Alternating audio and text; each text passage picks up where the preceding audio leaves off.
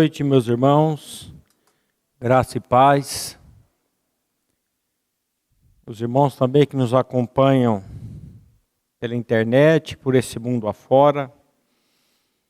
É sempre uma grande alegria estarmos aqui anunciando a palavra que pode trazer alegria, que pode trazer consolo para o nosso coração estava vindo aqui para a comunidade e vi a mensagem do Marcelo Breganó que o Peter, o irmão dele, tinha acabado de falecer no Hospital do Câncer. É muito triste. Mas nós temos um Deus de esperança. Nós temos uma palavra. Eu queria orar novamente com os irmãos. Oração nunca é demais. Oração é dependência do Pai. Pai, nós te louvamos, te agradecemos, porque, Pai, apesar de tudo que está acontecendo e de tudo ainda que nos espera, Pai, nesse mundo, nós podemos nos reunir em torno do nome, da pessoa do Teu amado Filho. Continua, Pai, a falar conosco por intermédio da Tua santa palavra, que nos corta como uma espada de dois gumes, como ela mesma diz Fala conosco. Nós te oramos, te agradecemos no nome de Jesus. Amém. Meus irmãos, me deixa fazer uma confissão aqui para vocês, antes de iniciar. Eu queria, toda vez subir nesse púlpito aqui, pregar o Evangelho. Até porque eu sou um evangelista. Pregar o evangelho é minha a minha fala de conforto, como é que é o nome? Zona de conforto. Obrigado, Gilberto. Pregar o evangelho é a minha zona de conforto. E a Bíblia diz que Deus, na sua multiforme sabedoria, ele deu, vamos ler esse texto, Efésios 4, 7 a 16. Lê para nós, meu irmão, esse texto de Efésios 4, do 7 a 16. Eu li esse texto hoje para minha neta que está em casa, a Luísa. Hoje nós lemos o capítulo 4 de Efésios. E a graça foi concedida a cada um de nós segundo a proporção do dom de Cristo. Por isso diz: quando ele subiu às alturas, levou cativo o cativeiro e concedeu dons aos homens. Ora, quer que, que quer que dizer subiu, senão que também havia descido até as regiões inferiores da terra. Aquele que desceu é também o mesmo que subiu acima de todos os céus, para encher todas as coisas.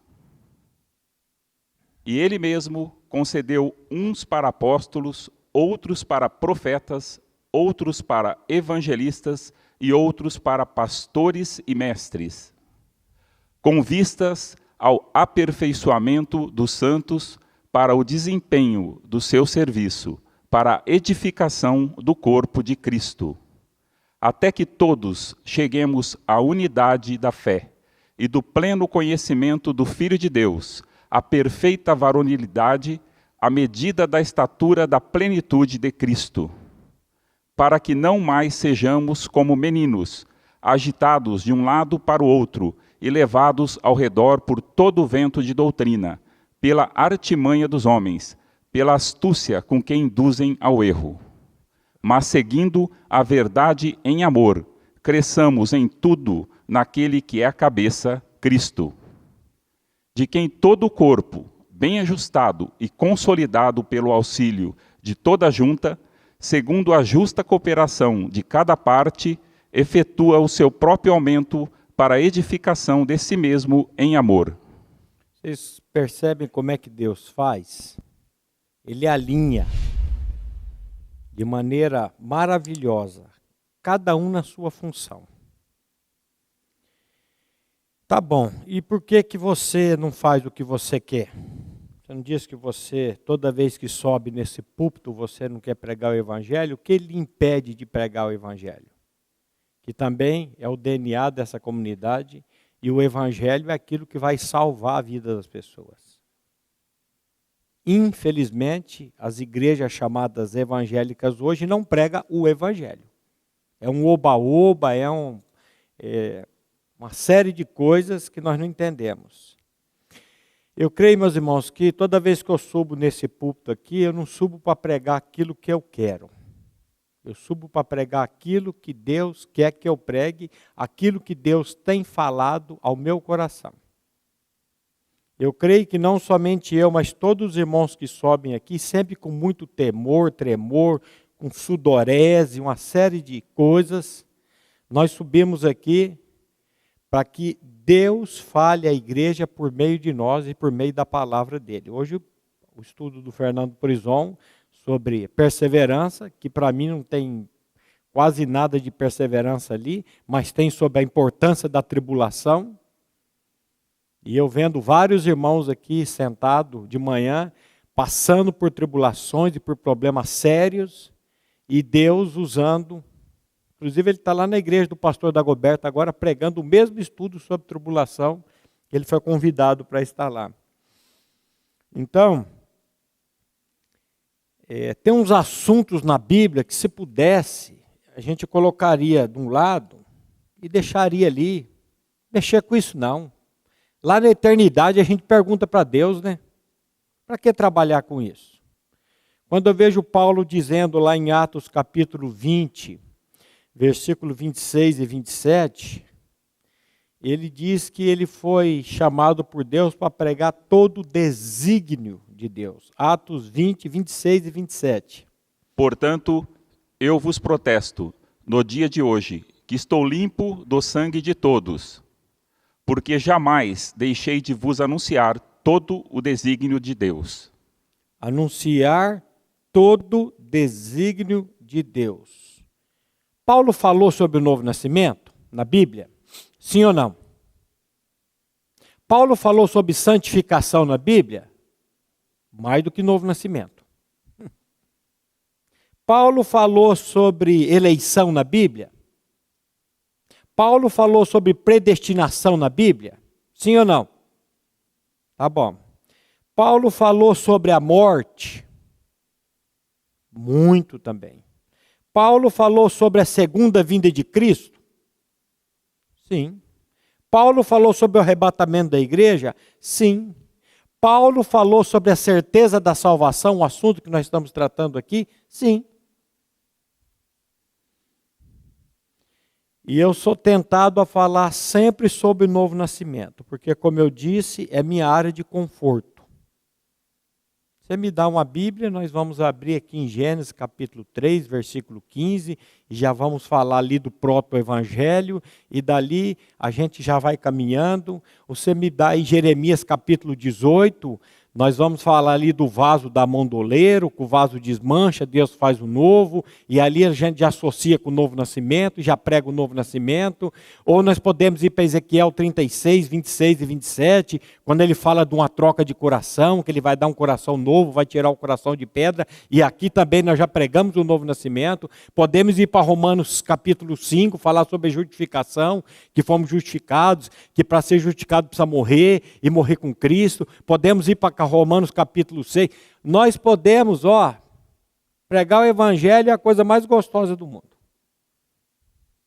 E eu, graças a Deus e graças a essa comunidade, eu tenho o privilégio de pregar esse evangelho nas clínicas e firmas afora aí, semanalmente. É maravilhoso de ver você pregar o evangelho para as pessoas que não conhecem o evangelho ainda. Agora, por que, que você está dizendo tudo isso aí? É em defesa própria? Tá, não. Não só minha, mas também dos outros pregadores que sobem nesse púlpito. O pastor Glênio, o pastor Eric também, que está no pastorado conosco. Eu, de vez em quando, escuto pessoas dizendo: por que falar sobre esse assunto na igreja? Para que mexer com esse tema na igreja? Tema polêmico. Mas pera lá, isso está na Bíblia ou não está na Bíblia? Por que, que eu não posso falar sobre esse assunto? Então, eu creio que, como Paulo está dizendo aqui, nós temos que falar sobre todo o desígnio de Deus. E o nosso tema, nós estamos caminhando sobre esse tema à noite, de manhã nós estamos falando sobre a morte. Nós já estamos aí com o sétimo estudo no forno pronto, prontos para partir sete. E Deus me deu essa palavra logo que iniciou a pandemia. Eu vi uns irmãos aí apavorados, com medo de morrer. Paulo vai dizer que a morte para ele é lucro. E tenho visto também um, um, um grupo de irmãos que parece que hoje está salvo, amanhã não está salvo mais. E nós precisamos analisar, à luz da palavra de Deus, o que, que a Bíblia fala sobre esse assunto. Quando nós olhamos hoje para o cenário mundial, tudo que está acontecendo nesse mundo, na atualidade, eu creio que nós tínhamos que ficar esperançosos e alegres. Mas eu vejo a igreja em geral orando, orando, e não sou contra oração, temos que orar. Mas orando, orando, orando para Deus retirar todos os problemas desse mundo, para que nós possamos viver nesse mundo de uma maneira mais tranquila. Só que você, se você é cristão, meu querido, minha querida, você não pertence mais a esse mundo. Por que, que você está agarrado nesse troço aqui? Por que, que você está preocupado com isso daqui? Eu quero pegar só um texto com vocês de 2 Timóteo, capítulo 3, versículo 1 a 5. Veja o que Paulo está dizendo aí. Sabe, porém, isto: nos últimos dias sobrevirão tempos difíceis, pois os homens serão egoístas, avarentos, jactanciosos, arrogantes, blasfemadores, desobedientes aos pais, ingratos, irreverentes, desafeiçoados, implacáveis, caluniadores, sem domínio de si, cruéis, inimigos do bem, traidores, atrevidos, enfatuados, mais amigos dos prazeres que amigos de Deus, tendo forma de piedade, negando-lhe, entretanto, o poder. Foge também destes. Jesus também falou sobre guerras, sobre epidemias, sobre pestes. Eu olho para esses textos, eu, eu sei que alguns irmãos creem que o mundo está melhorando. Tem uns irmãos aí que têm uma linha de pensamento que acham que o mundo vai melhorar, mas quando eu olho para a palavra de Deus, eu vejo que quanto mais próximo da vinda do Senhor, mais os tempos iam ficar difíceis e trabalhosos. Mais dificuldades, mais problemas. Eu não sei quem foi que disse, o Márcio, acho que falou esses tempos atrás, o Márcio Mizobuti, que nós precisamos preparar os nossos filhos para o sofrimento, para o martírio. Nós não queremos deixar os nossos filhos sofrerem. A minha filha, onde que ela vai com a minha neta, a minha neta já acostumou ar-condicionado 23 graus. Ficou-se 23 graus. Foi na casa do meu irmão hoje, eu falei, eu quero ver vocês for na casa de uma pessoa mais pobrezinha não tiver ar-condicionado. Mas nós vamos acostumando os nossos filhos a. a e não estou falando nada contra, não. Eu estou dizendo que nós temos que preparar os nossos. e nos preparar. Eu sou daqueles que criam que nós não íamos passar pela tribulação, pela grande tribulação, pelas tribulações que Jesus ia tirar a igreja antes. Porque quando você olha para Noé, quando você olha para Sodoma e Gomorra, parece que quando Deus faz um julgamento, ele tira os seus antes. Então eu cria que não, nós não vamos passar por tribulação nenhuma. Já estou mudando minha forma de pensar, meu irmão. E já estou querendo que a tribulação venha logo mesmo. Para dar uma peneirada na igreja, para dar uma chacoalhada na roseira. Nós estamos muito apegados a isso aqui. A Bíblia diz: não, ande, não ameis o mundo, nem as coisas que há no mundo. Se alguém ama o mundo, o amor do Pai não está nele. E eu vejo no meu coração um apego a essas coisas aqui. Senhor, tira isso de mim, porque a minha pátria está nos céus. A minha pátria não está aqui, não. Onde que está a sua pátria, meu irmão? Vamos acordar, igreja. Paulo vai dizer: desperta tu que dormes. Levanta-te dentre os mortos e Cristo te esclarecerá, te iluminará. É um tempo que nós precisamos pedir misericórdia ao Senhor para que Ele venha tratar conosco e falar conosco.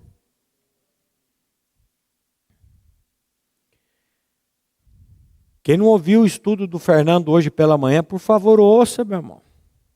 Ouça o estudo. Até estava falando com o irmão ali, ele falou assim: rapaz, Deu até vontade, ali, ele está fazendo assim para mim, deu até vontade de pedir tribulação para Deus. Eu falei, eu não vou pedir não, porque eu já estou com bastante, irmão. Mas a tribulação é uma bênção. Está passando pelo vale da sombra da morte, querido? Está passando por doença? Está passando por crise financeira? Isso é uma bênção na sua vida, na minha vida. Essas tribulações são boas. Deus é socorro bem presente aonde? Na hora da, angústia, irmão. Na hora da tribulação. Mas não queremos passar por tribulação, não, não, tribulação não. Nossa pátria realmente não está aqui, meus irmãos. Nossa pátria está nos céus. Pedro vai dizer assim: Amados, exorto-vos como peregrinos e forasteiros que sois, a vos absterdes das paixões carnais que fazem guerra contra a alma.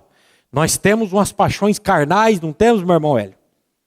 Umas, umas paixões que. E Paulo está dizendo: você precisa lutar contra essas paixões. Você que nasceu de novo, você que tem a vida de Cristo.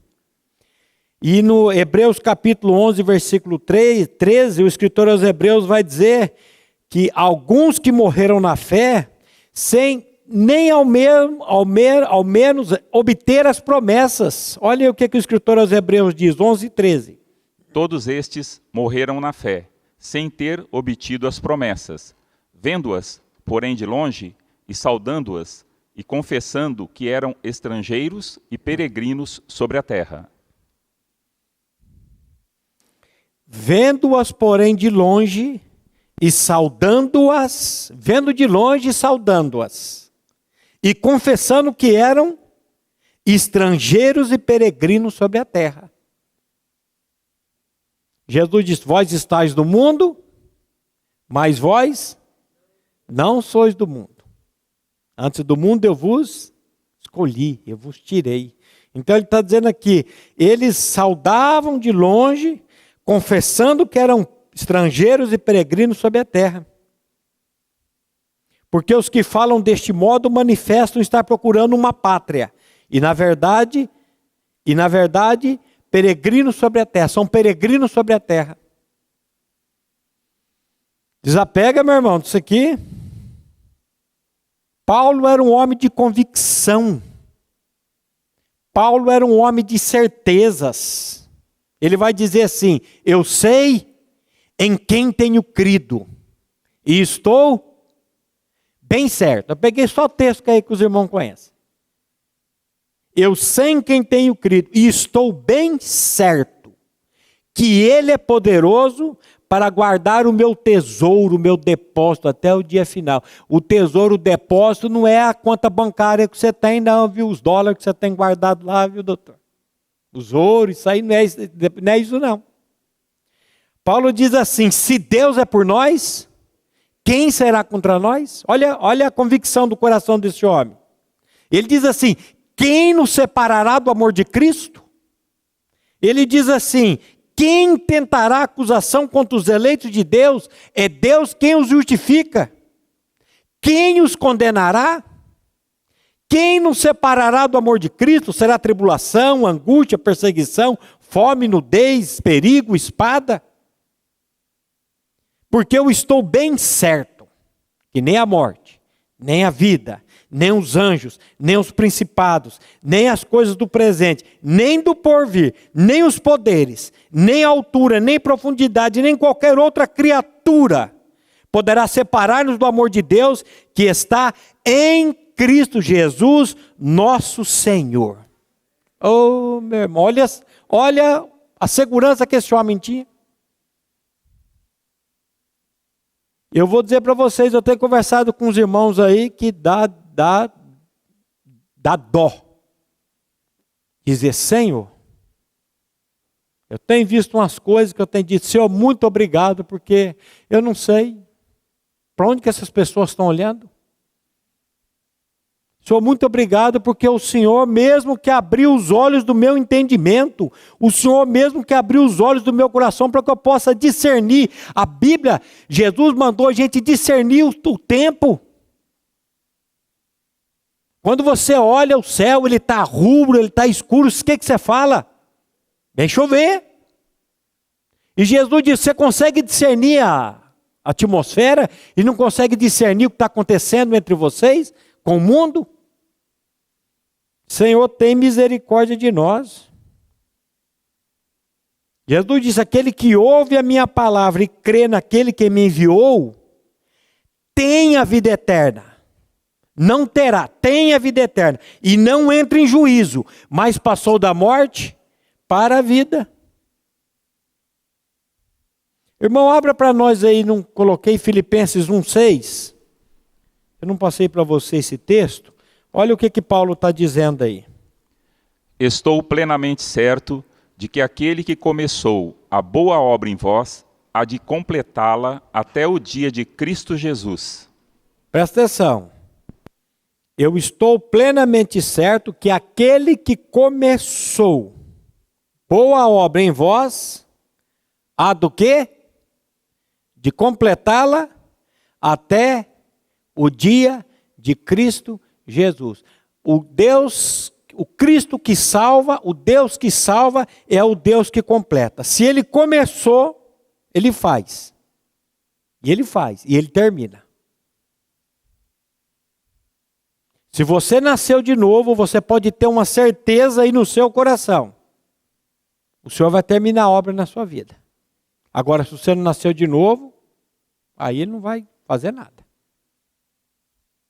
E nós não podemos deixar de falar sobre o novo nascimento. O novo nascimento é, é o início de tudo. Já já nós vamos chegar lá. A regeneração é uma obra do Espírito Santo de Deus. Ele faz e ele vai completá-la. John Piper, ele disse assim: se a salvação dependesse de você ou dependesse de nós, certamente nós iríamos perdê-la. ah, se a minha salvação dependesse de mim, até mesmo dos olhos da minha esposa, eu já tinha perdido ela. E se a salvação da minha esposa dependesse também dos meus olhos, dos pecados da alma dela, Graças a Deus que a minha salvação, ela depende do Senhor. Aquele que começou a boa obra em vós, ele há de aperfeiçoá-la até o dia de Cristo Jesus. Ele começa, ele não termina. Ele vai embora. Oh, isso é maravilhoso. É maravilhoso. Isso aqui a gente pode descansar. Se a, salva se a salvação depende de você, certamente você vai perdê-la. Agora, se a salvação vem do Senhor, do Senhor vem a salvação. Lembrei do Salmo 3,8 agora. Do Senhor vem a salvação. A salvação vem do Senhor. É Ele que me salva, por meio da graça. Não por aquilo que eu faço, não por aquilo que você faz, mas a, a, por aquilo que Cristo fez por nós na cruz do Calvário. E o que, que ele fez por nós na cruz do Calvário? Ele morreu por você. Ele morreu por mim. Quem que tinha que morrer lá na cruz? O Caio, que é pecador, o Davi, que está sentado ali, que é pecador, vocês dois tinham que ter morrido naquela cruz. O pai de vocês também. E eu também.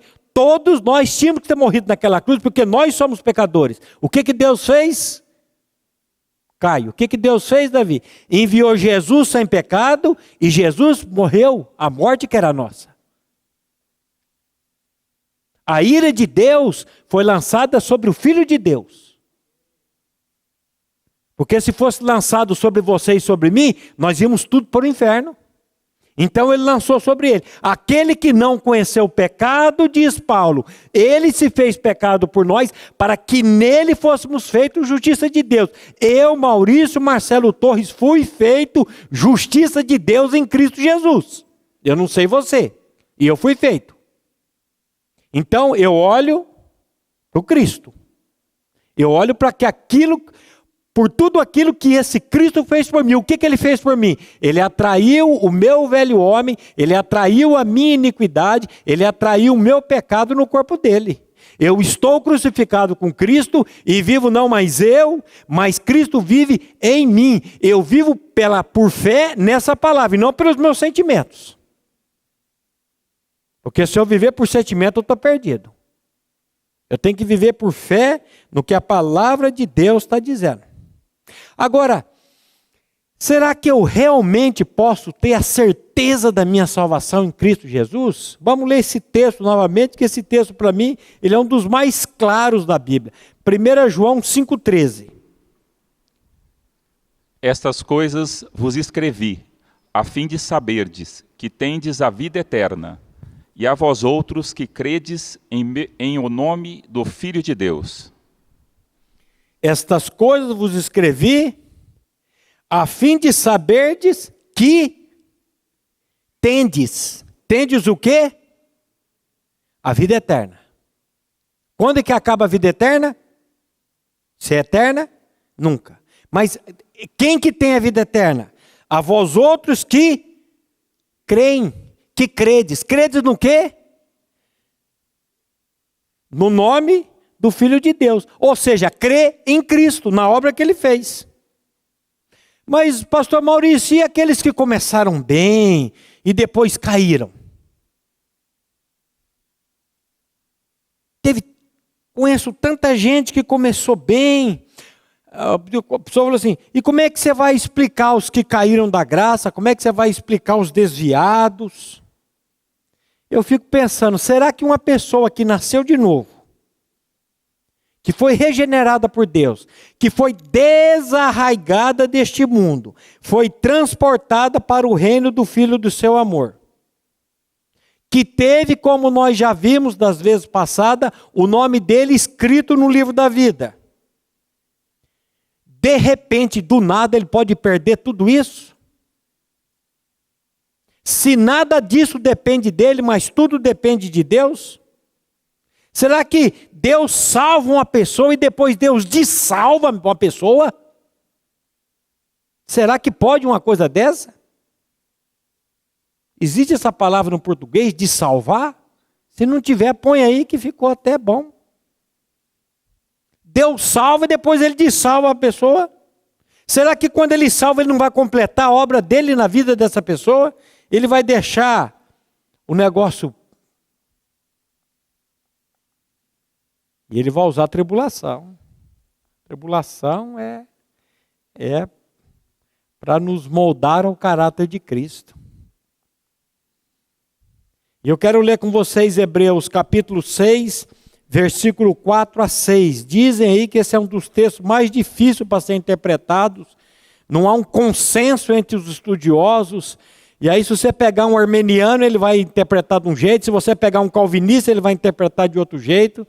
Mas eu sei de uma coisa: nós não podemos pegar 200 textos da palavra de Deus que fala da certeza da minha salvação e pegar um texto que fala que eu posso perder a salvação e querer criar uma doutrina em cima desse texto e edificar em cima de um texto. A gente tem que tomar cuidado. Porque texto fora de contexto vira pretexto. Nós temos que examinar a. Como é que fala? Não sistematicamente, não, tem um nome mais. Harmonia. Nós temos que examinar a harmonia da palavra de Deus, porque a Bíblia explica a Bíblia. Eu não sei explicar a Bíblia, não. Quem explica a Bíblia é o Espírito Santo de Deus. Mas vamos ler esse texto, Hebreus 6, de 4 a 6.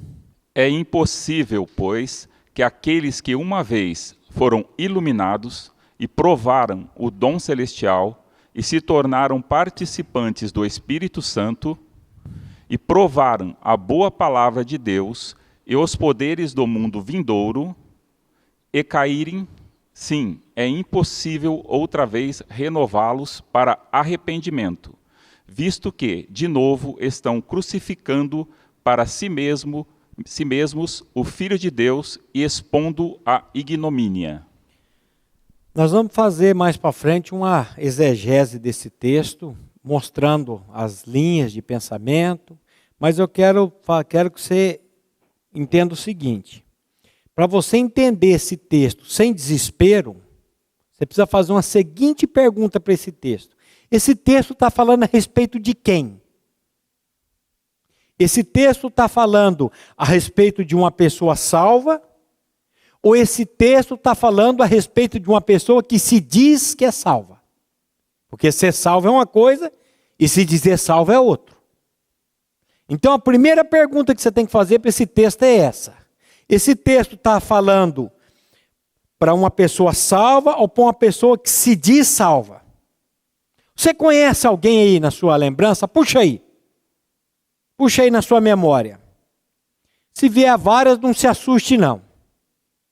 Que veio para a igreja, foi batizada, cantou no coral, liderou grupo, foi diácono, presbítero, até mesmo pastor. Eu conheço alguns, e de repente descambou, voltou para o mundo, você conhece alguém aí? Levanta a mão. Você conhece alguém? Freud conhece. Ixi, muita gente. Credo. O que, que você coloca em xeque numa situação dessa? Que a certeza bíblica, a, a, a, certeza bíblica acerca da salvação, ela é conversa fiada? Ou você coloca em xeque a experiência que a pessoa, da experiência da pessoa. Eu coloco em xeque a experiência da pessoa. Esse cara não teve realmente uma experiência de regeneração, de novo nascimento. Ele teve uma experiência de igrejificação. Ele veio para a igreja, ele foi batizado, ele ajudou, ajudou a filmar. Olha quanta gente ajudando a filmar. Tem até o xará meu ali ouviu, e de repente, cadê o sujeito? Descambou.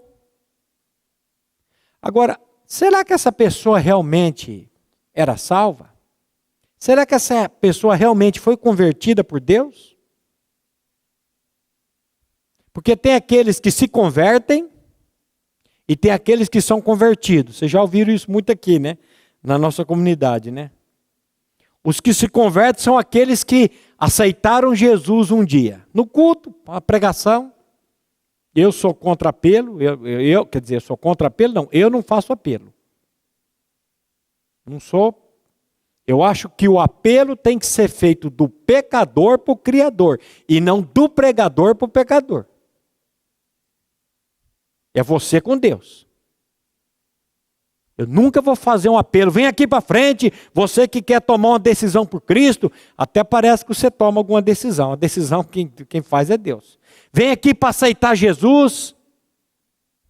Então eu creio que tem esses que se convertem, foram batizados, eles começam a frequentar a reunião dos estudos, começa lá no grupo dos jovens, tem umas moças bonitas lá nos jovens, né? Tem até uns que pegam a filha da gente para namorar.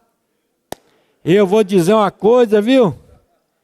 Eu vou dizer uma coisa, Senhor, misericórdia. Recebi um WhatsApp da semana da pessoa dizendo: o primeiro namorado da minha filha eu vou oferecer em holocausto ao Senhor. Amém, irmão? Pega o cutelo, vamos acabar com esse peão hoje aqui, ele está aqui, aproveitar. Então, meus irmãos, é, começaram a frequentar o, o, o local de reunião, pararam, entre aspas, com muitas coisas erradas da vida, pararam com a bebê, bebedice, pararam com cigarro, pararam com isso, pararam com aquilo, e estão aí. Mas nunca realmente tiveram uma experiência de troca de coração, de serem, de terem, receberem de Deus o arrependimento, de ter nojo de si. Jó, nós trabalhamos com Jó sábado passado numa clínica de recuperação, e Jó vai dizer: Eu me arrependo e eu me abomino no pó e na cinza. Mas Jó era uma pessoa íntegra, reta, temente a Deus, desejava-se do mal, o olho do cego, os pés do coxo, fazia rejubilar o coração da viúva, pai de órfão. Examinava as causas dos estrangeiros, era um homem maravilhoso. E por que, que ele diz: Eu me arrependo e me abomino? É que quando o Senhor traz à tona o que nós somos, mão do céu, se assusta com o que você é. A malignidade do coração do homem é uma coisa terrível. Quando a Bíblia diz que o coração do homem é enganoso e desesperadamente corrupto, quem o conhecerá? Aí a Bíblia diz: Eu, Senhor, conheço. E Ele que vai fazer uma obra no coração. Se Ele não fizer, não adianta. Agora tem os que são convertidos, são aqueles que receberam a Jesus como Senhor, que ouviram a palavra.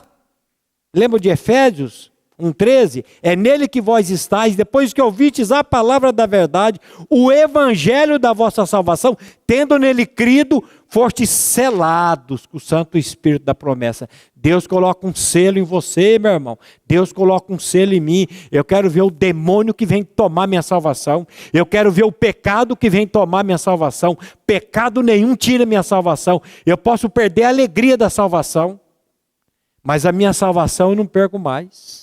Porque ela é eterna. Ela é eterna, meu irmão. Esses que foram, esses que foram convertidos são esses que foram batizados na morte em Cristo, não meramente nas águas. Eu tenho ouvido de uns meses para cá, em alguns lugares que eu tenho ido assim, ó, oh, o irmão desceu as águas, ó, oh, o irmão desceu as águas. E eu falei, desceu as águas. Você precisa descer é a cruz, cara.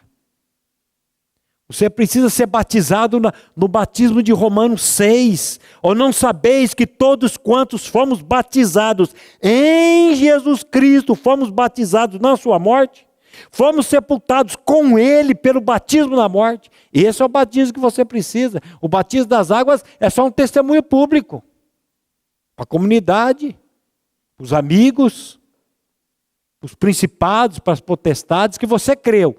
Quando você é colocado nas águas, na sua morte e na sua ressurreição em Cristo Jesus. Você que está me ouvindo aí, que foi batizado nas águas e pensa que o batismo nas águas salvou você, meu irmão, não, não salva não.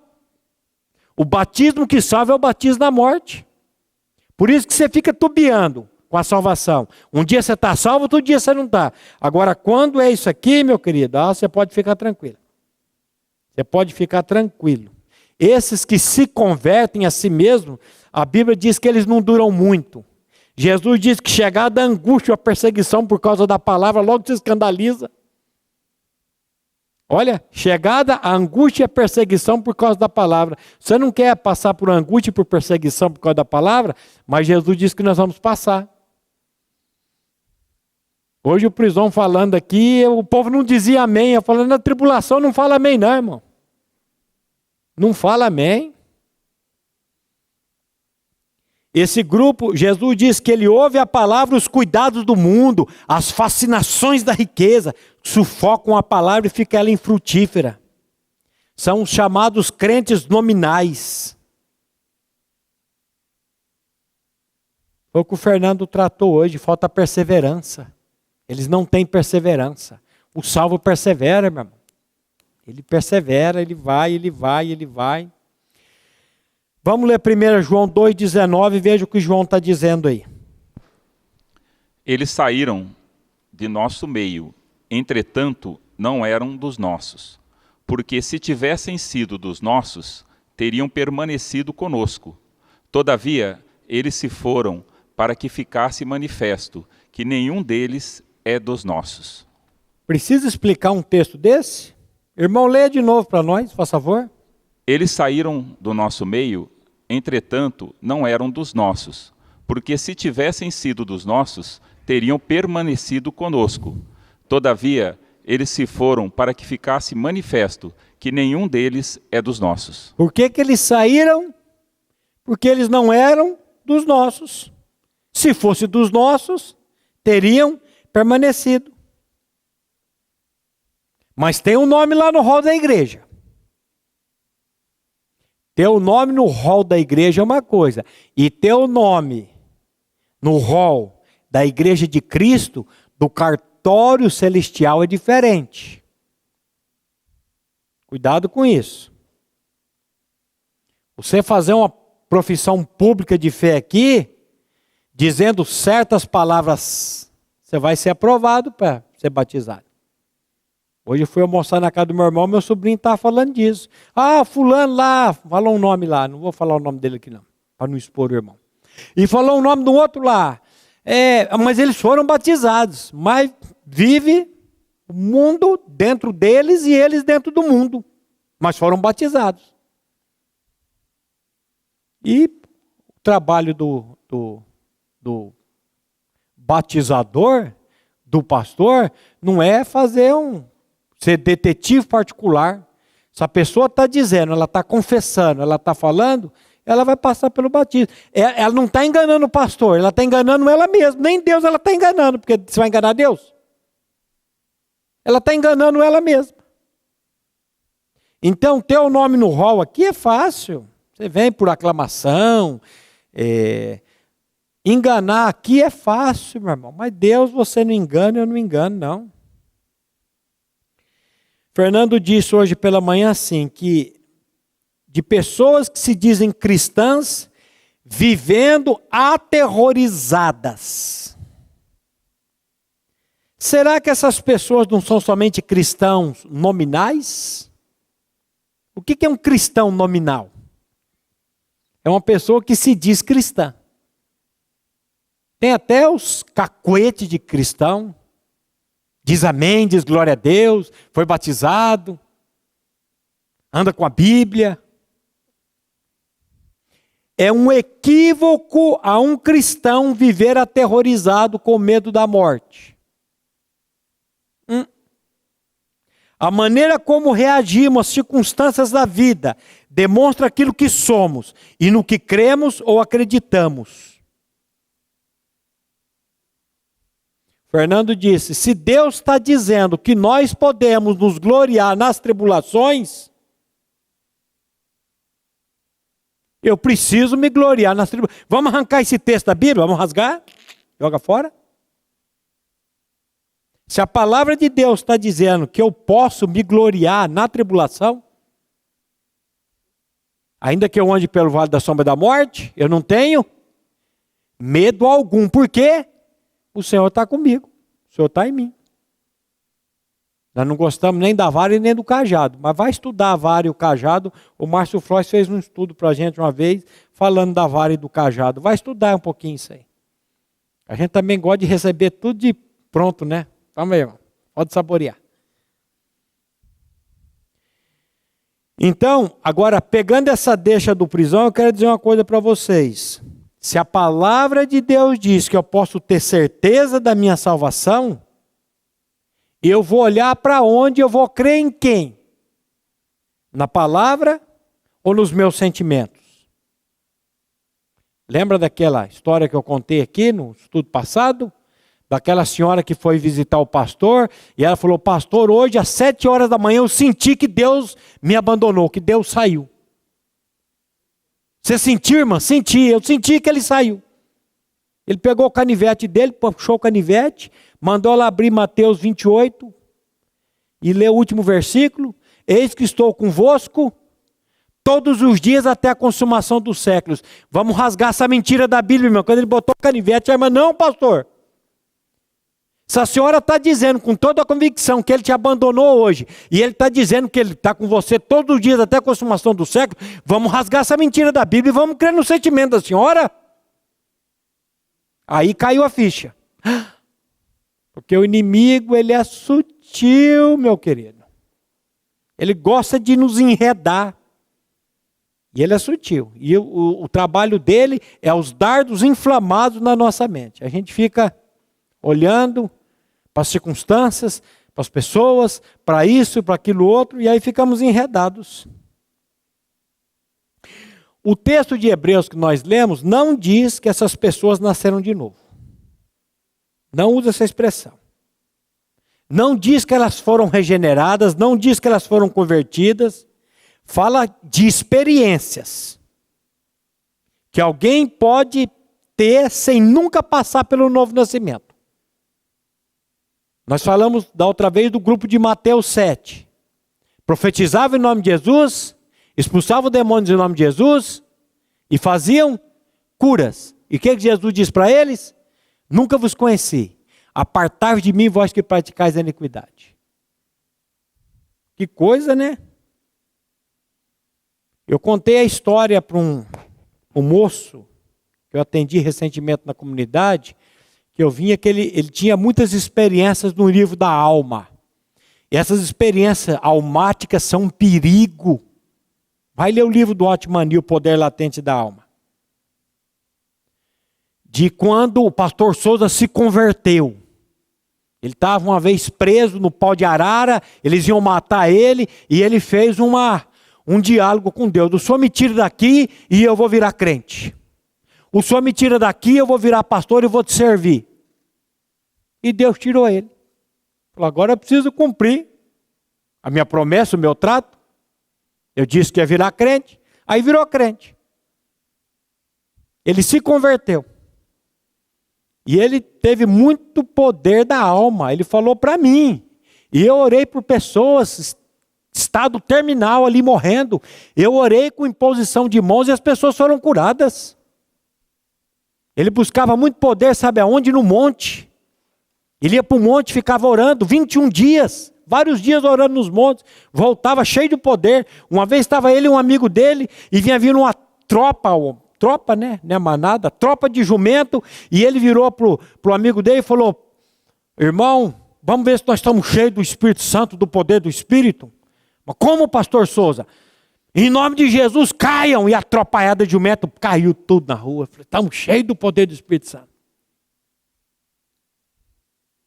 Era uma pessoa que odiava, era uma pessoa que desejava mal para o outro, que queria matar o pastor Antônio Buchaim, viajou com ele com a tesoura e ia matar. Jagunço. Até que um dia ele ouviu o evangelho.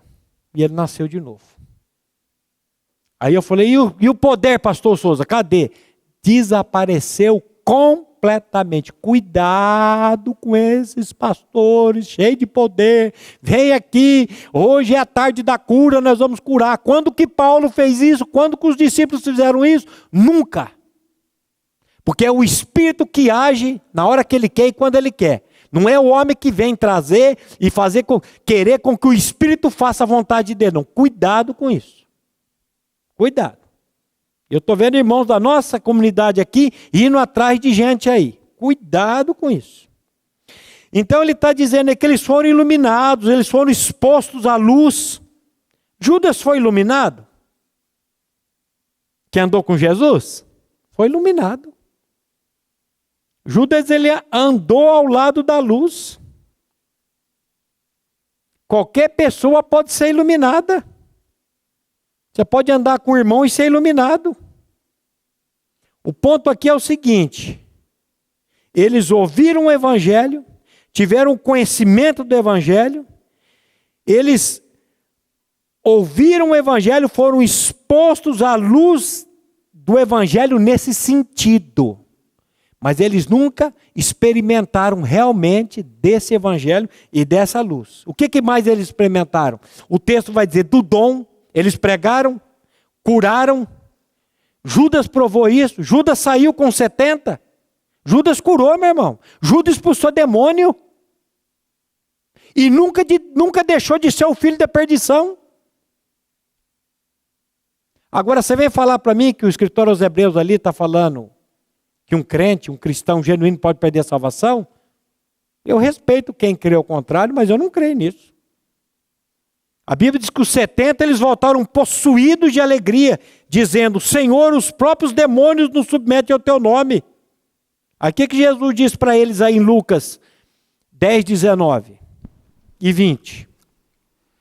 Eis aí vós dei autoridade para pisar de serpentes e escorpiões e sobre todo o poder do inimigo, e nada absolutamente vos causará dano.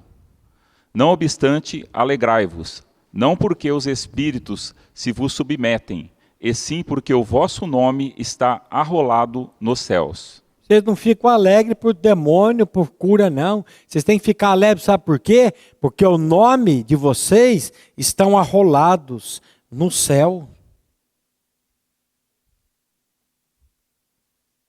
Judas esteve, o, o, o, o nosso irmão Hernandes de Lopes, ele diz assim: Judas esteve ao mesmo tempo tão perto da salvação e ao mesmo tempo tão longe dela, simultaneamente tão perto do Salvador e tão longe da salvação.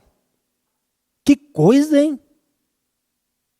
Por isso que o primeiro estudo que nós fizemos aqui foi aquele texto de, de, de 2 Coríntios 13, 5: Examinai-vos a vós mesmos, provai-vos a vós mesmos, para saber se realmente estáis na fé, para saber se realmente Cristo está em vós, se não é que já estáis reprovados. Eu espero que a igreja tenha ouvido o apelo e se colocado diante de Deus. Porque toda pessoa que se coloca diante de Deus, pedindo para sondar o coração, o Espírito Santo vai sondar, viu? Tenha certeza disso. Então ele viu, ouviu, sentiu tudo que Cristo fez, sem nunca deixar de ser o filho da perdição. Então é possível uma pessoa ter muitas experiências, provar muitas coisas e nunca ter a experiência de regeneração, de novo nascimento. Como é que está a sua qual é a tua experiência com Deus? É uma experiência real mesmo? Você pode dizer, vivo não mais eu, mas Cristo vive em mim? Não estou falando de perfeição. Vocês estão olhando para uma pessoa imperfeita aqui. Sou ou não sou, amor? Olha, ela fez assim, bem rápido. Eu não estou falando de perfeição. Não confunda salvação com santificação. Salvação é um ato, a santificação é um processo. Mas aquele que começou a boa obra, ele vai terminar. O texto de Hebreus ainda diz: eles participaram do Espírito Santo. Depois nós vamos voltar nesse aqui. E aqui muitos dizem que é novo nascimento, quando eles provaram do Espírito Santo. Esse termo significa foram companheiros, estar junto de, com alguém, ser membro da igreja participante do corpo.